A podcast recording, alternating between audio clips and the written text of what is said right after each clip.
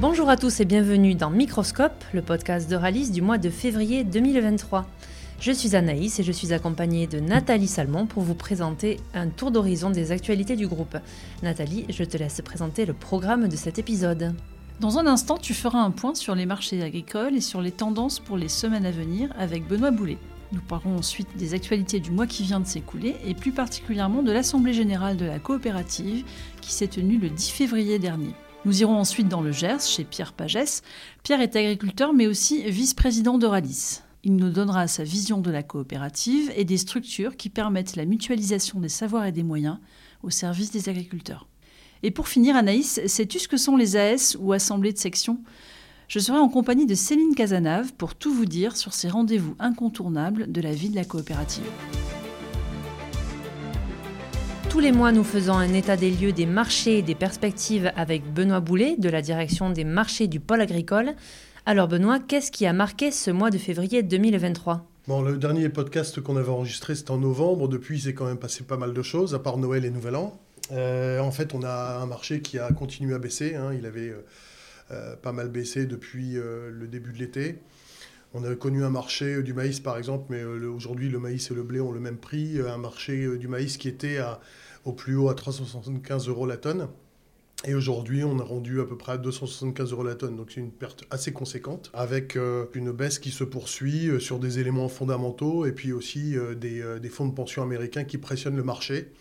Euh, parce qu'il y a des attentes assez positives sur le développement des récoltes euh, aux États-Unis. Et qu'est-ce qu'on peut attendre des semaines à venir? Alors comme je disais, on, a un environnement fondamental qui est plutôt euh, baissier, mais néanmoins on a, on a atteint les plus bas du marché hein, depuis un an. Euh, on a atteint à peu près, euh, voilà, je disais 280, 270 euros la tonne, qui est vraiment le point bas. Donc euh, j'imagine qu'on peut avoir une certaine résistance du marché à aller beaucoup plus bas, à moins d'avoir vraiment beaucoup, beaucoup de bonnes nouvelles. On sait qu'effectivement, il y, a des, il, il y a des bonnes nouvelles. Hein. L'Amérique du Sud qui a plutôt un climat favorable, les États-Unis dont je viens de parler, la Russie qui attend une récolte de blé record. mais on a aussi des points d'inquiétude sur l'Union européenne, hein, où, comme tu sais, il y a une sécheresse qui sévit. Euh, et puis, on a aussi l'Ukraine qui reste un gros point d'interrogation, hein, avec euh, un plan de paix qui a été dévoilé par la Chine la semaine dernière, auquel le marché a l'air de croire. Euh, et qui fait la promotion du renouvellement de l'exportation, enfin du corridor d'exportation des céréales qui doit être renouvelé la mi-mars. Donc le marché est plutôt optimiste par rapport à ça, mais ça reste très très très incertain. Euh, donc euh, voilà, je pense qu'on va voir une résistance à ce niveau de 270 euros la tonne, blé ou maïs, hein, et euh, avec un marché qui risque de rebondir dessus, au moins temporairement. Merci Benoît pour toutes ces précisions. Et pour ceux qui souhaitent plus d'informations marché, détaillées et régulières, sachez que Ralis propose une offre pilotée sa commercialisation. N'hésitez pas à contacter votre conseiller ou Terre Vive le fil. Je vous propose à présent de partager trois informations qui ont marqué le mois de février et de laisser la place aux experts qui se sont exprimés sur les enjeux du changement climatique à l'occasion de l'Assemblée générale. Eurasolis, notre filière photovoltaïque à destination des agriculteurs, a fêté son premier anniversaire. À ce jour, une cinquantaine d'agriculteurs se sont lancés dans un projet de production d'énergie photovoltaïque. Ils sont environ 500 à avoir manifesté de l'intérêt pour cette opportunité de diversification. Euralis a lancé une campagne de communication destinée à diffuser sa raison d'être, ses trois vocations et ses valeurs. À la clé, une vidéo explicative, une campagne d'affichage dans tous les sites du groupe, en France et à l'international, des flyers et une page internet dédiée. D'abord diffusée en interne auprès de l'ensemble des collaborateurs de la coopérative, cette campagne est en cours de déploiement en externe. Elle met en lumière 15 salariés qui expliquent très concrètement de quelle façon, dans leur quotidien et dans l'exercice de leur métier, ils incarnent ces vocations et portent ces valeurs. C'est dans cette raison d'être partagée que les équipes de Ralis puisent la force de réussir ensemble. Au total, près de 300 personnes ont participé à l'Assemblée générale de la coopérative qui s'est tenue le 10 février dernier à Pau. Pour la partie statutaire, il y avait dans l'assistance des agriculteurs adhérents. Pour la partie débat, ils ont été rejoints en milieu de matinée par des partenaires de Ralis, des collaborateurs et quelques journalistes. Au cœur du débat cette année, les conséquences du changement climatique pour les agriculteurs. Dans un premier temps, Hervé Le Trott, climatologue et membre du GIEC, a posé les enjeux du réchauffement climatique et insisté sur la nécessité d'une action globale et locale pour y répondre. Ensuite, différents intervenants ont partagé leurs expertises respectives en matière de gestion des énergies, de gestion de l'eau et de développement économique. Céline Vautrel, directrice régionale Enedis, a notamment expliqué de quelle façon Enedis accompagne les agriculteurs pour les aider à mieux appréhender les effets du réchauffement climatique. Enedis, notre métier, c'est le service public du réseau de distribution d'électricité. Donc on accompagne les agriculteurs pour tous leurs besoins d'énergie, que ce soit pour consommer ou aussi pour produire. Et on a, dans le cadre de la transition écologique, de plus en plus d'agriculteurs qui s'intéressent à ces sujets de production d'électricité euh, pour contribuer à la transition écologique. Ça prend la forme de pose de panneaux photovoltaïques sur les toits des hangars, ou ça prend aussi la forme de plus en plus fréquemment d'agrivoltaïsme sur une même parcelle, avoir une production agricole et une production d'électricité.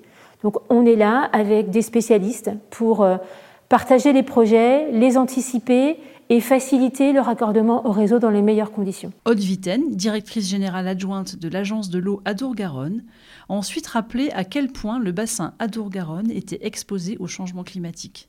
Elle a aussi évoqué des prévisions relativement pessimistes et expliqué de quelle façon le comité de bassin Adour-Garonne s'organise en conséquence. Le bassin Adour-Garonne est le bassin nationalement le plus exposé au changement climatique.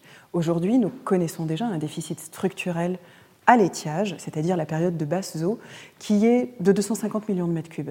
Les projections que nous faisons d'ici 2050 des effets du changement climatique nous laissent entrevoir un déficit plus de 5 fois plus fort que ce qu'il est aujourd'hui, à hauteur de 1,2 milliard de mètres cubes. Face à cela, le comité de bassin Adour-Garonne, qui rassemble l'ensemble des usagers de l'eau, réfléchit à des voies de partage de l'eau, mais surtout d'adaptation au changement climatique au travers d'une stratégie qui est aujourd'hui déclinée en huit sous-bassins versants. Quentin Mathieu, quant à lui, responsable économie de la coopération agricole, a parlé des conséquences économiques du changement climatique pour les agriculteurs. En effet, ces conséquences sont multiples. Entre perte de rendement, stagnation de la production, voire des pertes de production, ces changements ont des impacts économiques majeurs, notamment sur la rentabilité de l'exploitation des agriculteurs. Il faut aussi voir sur le long terme. En effet, le changement climatique a pour conséquence de dégrader les principaux facteurs de production des agriculteurs que sont la terre et l'eau. Cela les oblige donc à opérer des plans de transformation majeurs en termes d'exploitation et en termes d'activité afin de pouvoir pérenniser leur activité. Je vous propose maintenant de nous rendre dans la campagne gersoise à la rencontre de Pierre Pagès, qui est agriculteur sur l'exploitation familiale. Oui, Nathalie, nous l'avons interrogé sur sa vision de la coopérative. C'est un sujet qu'il maîtrise très bien puisqu'il est devenu administrateur d'Oralis en 1991. Je m'appelle Pierre Pagès, j'ai 58 ans, je suis agriculteur euh, à Viella, dans Gers. Je suis euh, administrateur depuis 1991, donc euh, je suis maintenant vice-président de la coopérative et en charge des semences en fait. Euh, et, c'était important pour moi de m'engager aussi dans ce projet collectif parce que euh, la coopérative a un rôle essentiel sur, sur notre territoire. Et si on a réussi à garder le tissu agricole euh, tel qu'il est jusqu'à maintenant, c'est bien parce qu'il y a eu une structure comme Euralis qui a pu proposer aux agriculteurs des productions avec de la valeur ajoutée qui ont permis d'assurer des relais de génération. C'est une grande famille la coopérative, c'est une grande famille euh, par les adhérents et tous les agriculteurs qui la composent. C'est les liens qu'on a pu tisser, la construction qu'on peut avoir et l'impact qu'on peut avoir, l'empreinte qu'on peut avoir sur, sur le territoire qui est important et qui, fédère les agriculteurs. On est ici dans une région où euh, on fonctionne beaucoup à partir de projets collectifs en fait. Les maïs semences, on est obligé de s'entendre entre voisins pour pouvoir mettre en place la production et donc euh, derrière on a aussi organisé l'irrigation sur des projets collectifs et la coopérative c'est rien d'autre qu'un projet collectif sur notre territoire. Alors l'échelle du territoire de la coopérative, mais aussi sur des petites régions comme la nôtre où euh, la coopérative a rejoué un rôle clé à travers toutes les productions qu'elle a, pu, euh, qu'elle a pu amener sur ce territoire-là. C'est vrai pour les semences, les légumes, mais aussi les productions animales, le canard, le poulet, etc. Les agriculteurs que nous sommes, euh, on a des défis à relever, ça c'est clair. on a un défi environnemental, qu'on le veuille ou non, il faudra qu'on arrive, qu'on arrive à le relever. on a un contexte économique qui est très compliqué et seul on n'y arrivera pas.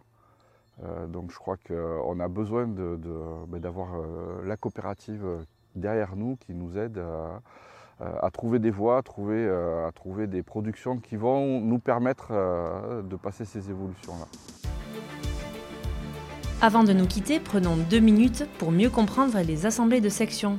Ces rendez-vous qui se tiennent chaque début d'année sur le territoire de la coopérative.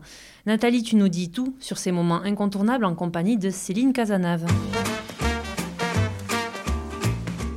T'as deux minutes Alors écoute ce podcast qui raconte les petites histoires de l'agriculture et de l'alimentation. Nathalie, si on s'intéressait aujourd'hui à une particularité de notre modèle coopératif, les assemblées de section. Chaque année, en janvier, Euralis organise les assemblées de section, qu'on appelle plus communément AS. C'est un rendez-vous incontournable pour les adhérents de la coopérative. Ainsi, plus de 1000 agriculteurs participent à l'une ou l'autre des AS qui se tiennent un peu partout sur le territoire coopératif pour être au plus près des préoccupations du terrain. Sont prévus les AS Gave Océan, Béarn Ouest, Bigorre, Toulouse Nord, Toulouse Sud, Béarn Est, Landes, Gers Adour et Bordeaux Gascogne. Ces réunions sont l'occasion pour les coopérateurs de collecter de l'information sur l'actualité et la vie de Radis, d'échanger avec le président et la direction générale du groupe via un exercice de questions-réponses, mais aussi de partager un moment convivial. En effet, les AS se terminent toujours autour d'un déjeuner partagé. Cette partie échange d'informations paraît un temps fort de la vie de la coopérative. Absolument, les adhérents y sont très attachés. Afin qu'ils soient bien informés, on leur présente les rapports et les comptes annuels de Rallye qui seront ensuite soumis au vote de l'Assemblée générale plénière. L'ensemble de ces éléments sont d'ailleurs consignés dans un livret envoyé au domicile de chaque adhérent en amont de l'événement. Nous respectons scrupuleusement ce devoir d'information. Les AS sont aussi une occasion d'information et de débat pour les administrateurs qui les animent. Ils peuvent répondre aux questions des associés coopérateurs et prendre en compte leurs remarques. J'imagine que les assemblées de section répondent à des règles strictes d'un point de vue juridique. Absolument Céline. La gouvernance coopérative est très encadrée et fait l'objet d'évolutions réglementaires régulières que Ralis s'attache à respecter. D'abord, il faut savoir que les assemblées de section se tiennent obligatoirement en présence d'un administrateur désigné par le conseil d'administration. Elles élisent dans un premier temps un nombre de délégués qui est proportionnel au nombre d'associés coopérateurs présents ou représentés à cette réunion. Ces délégués élus sont ensuite convoqués à l'Assemblée générale plénière qui délibère à son tour sur la partie statutaire. Merci beaucoup Nathalie pour toutes ces précisions. Merci de nous avoir suivis. Retrouvez-nous sur toutes les bonnes plateformes de podcast, notamment Spotify, Deezer et Apple Podcasts. À très bientôt.